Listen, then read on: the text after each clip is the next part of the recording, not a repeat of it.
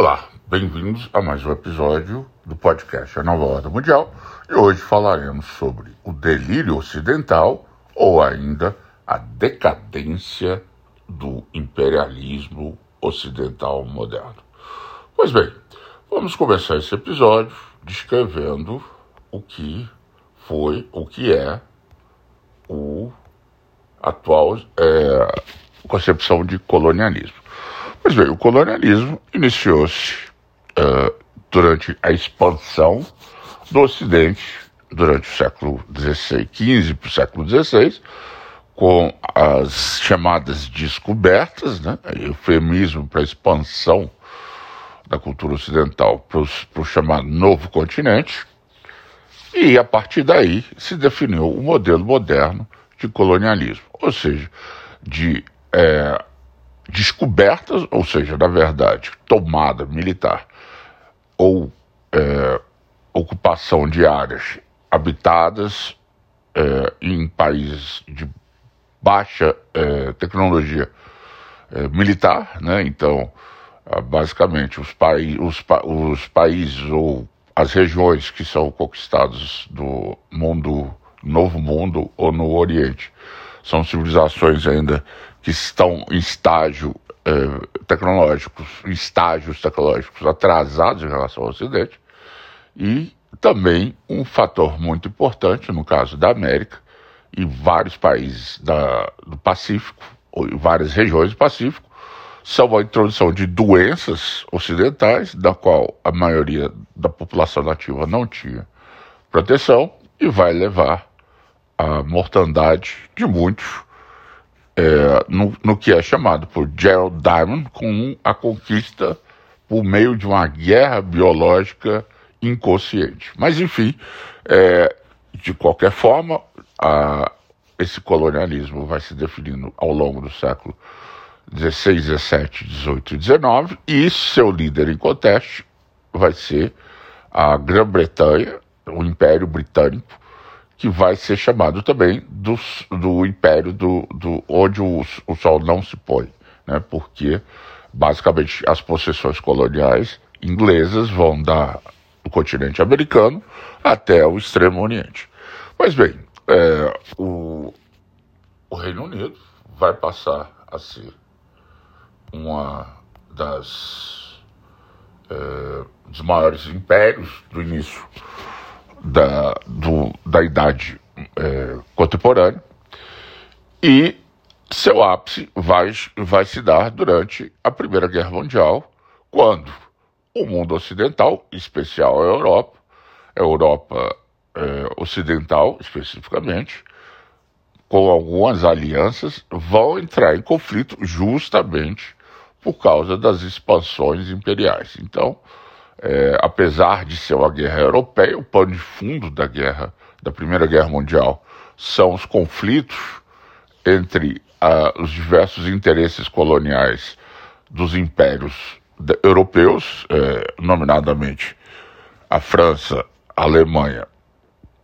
a, o Reino Unido é, e a Turquia e a Rússia, a Rússia é, não, não, não faz parte especificamente dos países colonizadores do Novo Mundo, ou do, do, do, do mundo fora da Eurásia, mas é uma grande potência é, imperial no, é, no continente euroasiático, tendo se expandido no final do século XIX, é, século XX, até ah, o, os confins do, da, da Ásia Oriental, eh, da, do Extremo Oriente.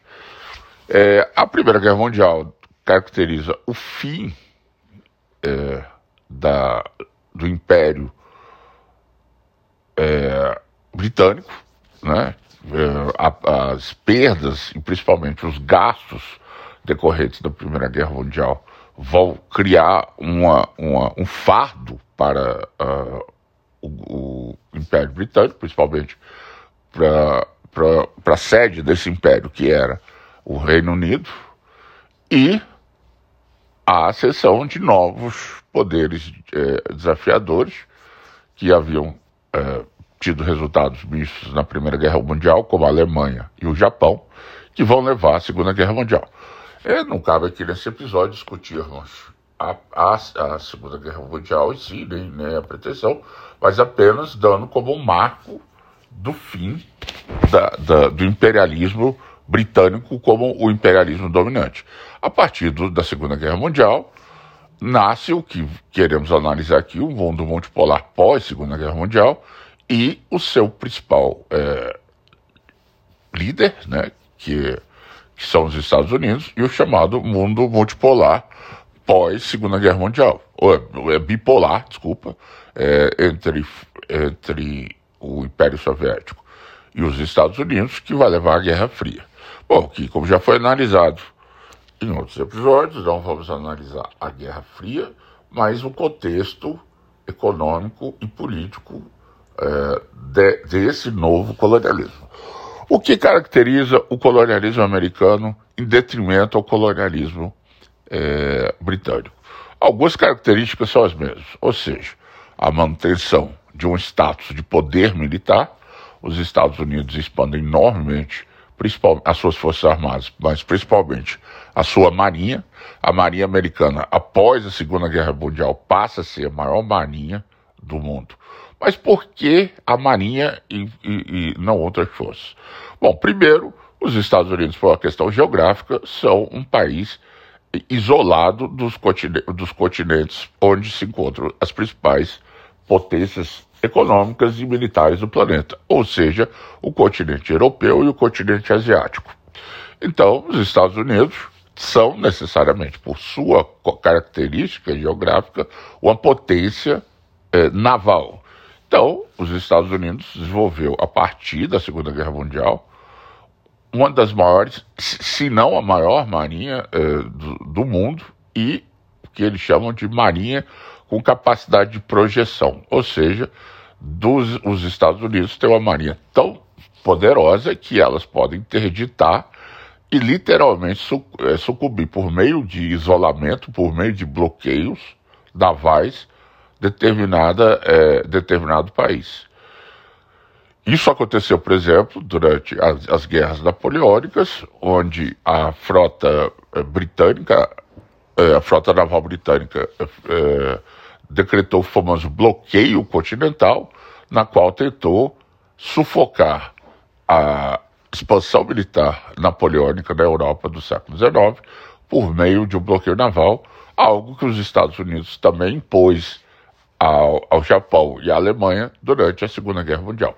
Mas continuando, os Estados Unidos desenvolveram uma, uma, uma, é, um neocolonialismo baseado em dois fatores. Além, óbvio que foi citado, fator militar.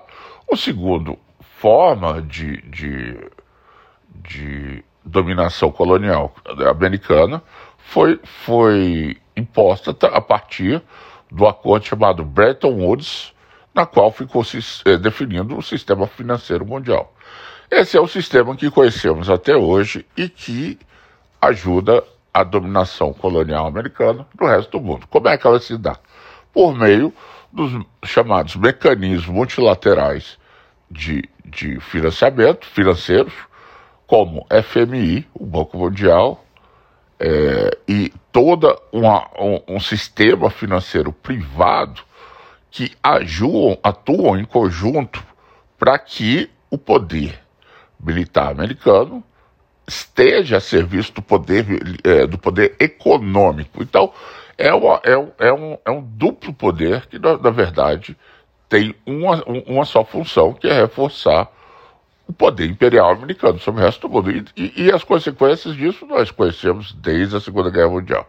Sob o pretexto de estar numa Guerra Fria, os Estados Unidos ampliaram enormemente seu poder político, a sua clivagem política, a musculatura política pelo mundo, e muitas guerras foram feitas em nome do combate ao comunismo, mas quando na verdade foi uma imposição de sua vontade imperial. Um exemplo bem claro disso foi logo após o início da Segunda Guerra Mundial, a questão da Guerra Coreana. A Guerra Coreana, né, na verdade, uma guerra de independência, né, os norte-coreanos buscavam independência em relação ao, ao Japão, que, que era o que, que tinha acabado de ser derrotado e saiu do controle da Coreia, e uh, houve uma invasão ao sul que levou ao início da Guerra Coreana. O resultado, todos já sabem, foi, foi a divisão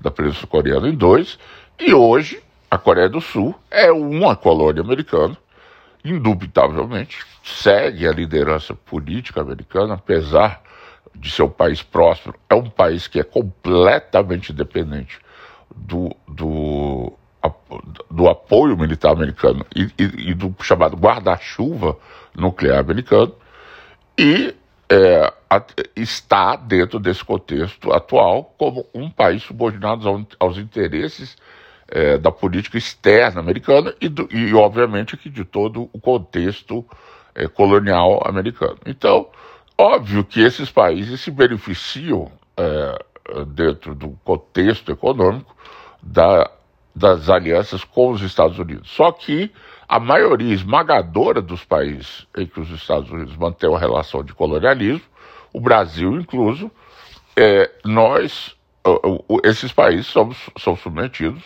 a um sistema de exploração econômica, onde basicamente os Estados Unidos impõem seus interesses por meio de empresas privadas que dominam setores é, é, inteiros da, da economia sem que isso traga retorno para o país que está sendo colonizado.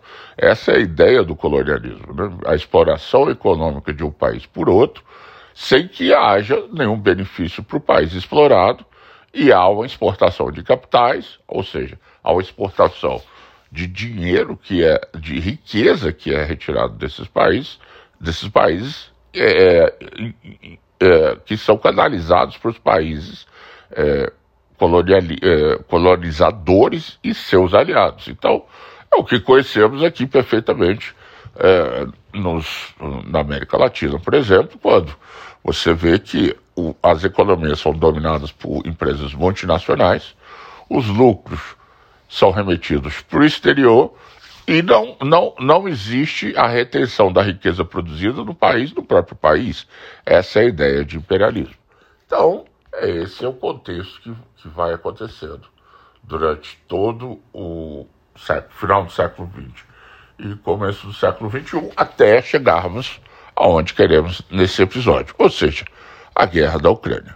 O que há de novo na guerra da Ucrânia nesse contexto? Pois bem, o que, é a guerra ucraniana já foi discutido aqui algumas vezes, mas simplificando, ela se dá num contexto justamente de colonialismo econômico e a Rússia, um país que estava tentando ser assimilado pelo bloco ocidental, viu seus interesses sendo contrariados, principalmente interesses estratégicos, geoestratégicos, com a absorção dos países que eram da Europa Oriental, que eram da sua órbita de influência pelo Ocidente, em especial pela, pela comunidade europeia, pela União Europeia e pela OTAN, Aliança Militar Ocidental.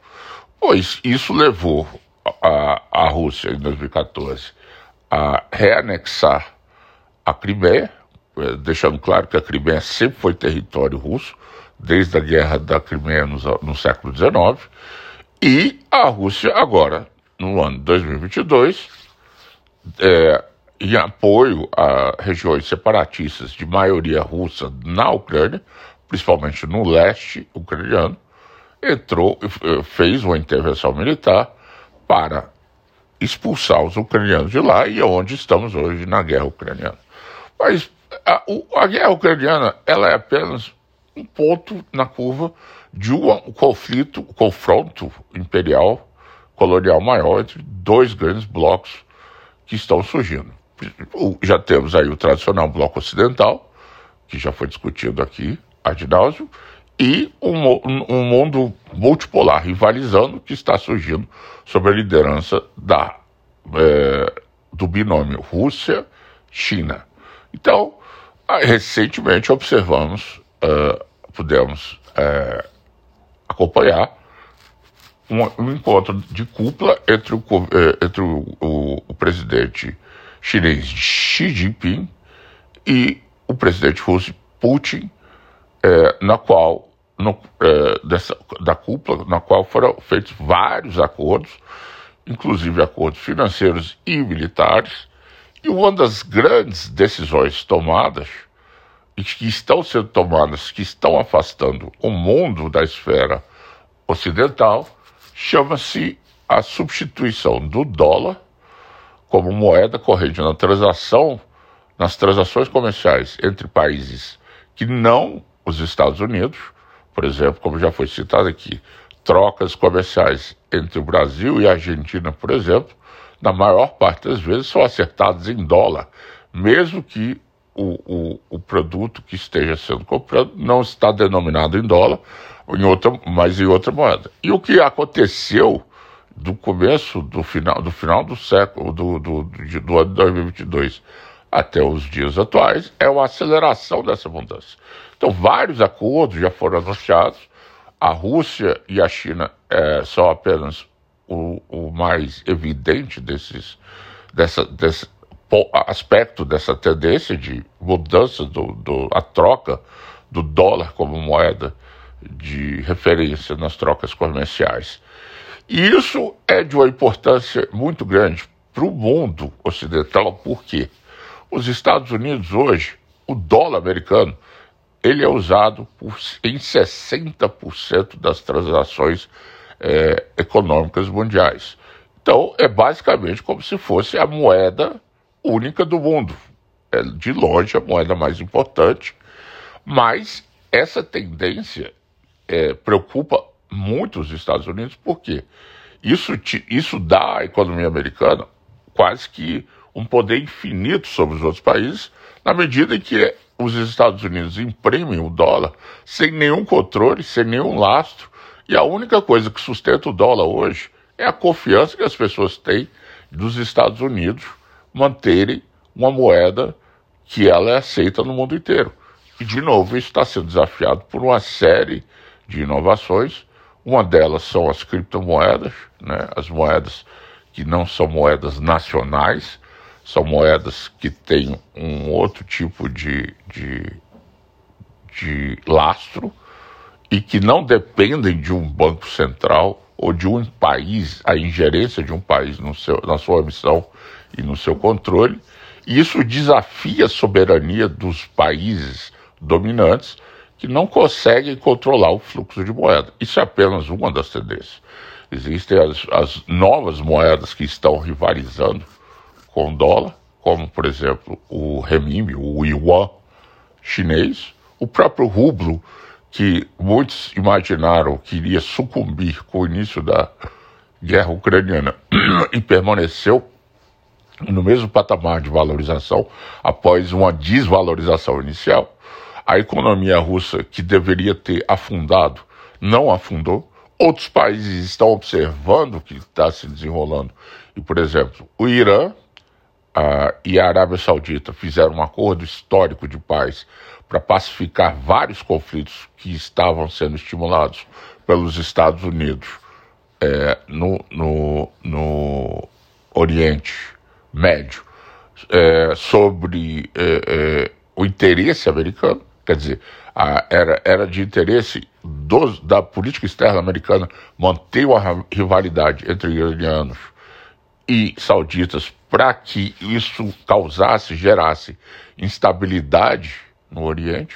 Né? Então, é, por exemplo, a guerra na Síria, mesmo no Iraque, é, ou até na Palestina e no Líbano, tem como fundo, pano de fundo essa rivalidade, algo que foi ajudado pela intermediação da China e hoje foi superado. E isso apenas sinaliza outros movimentos.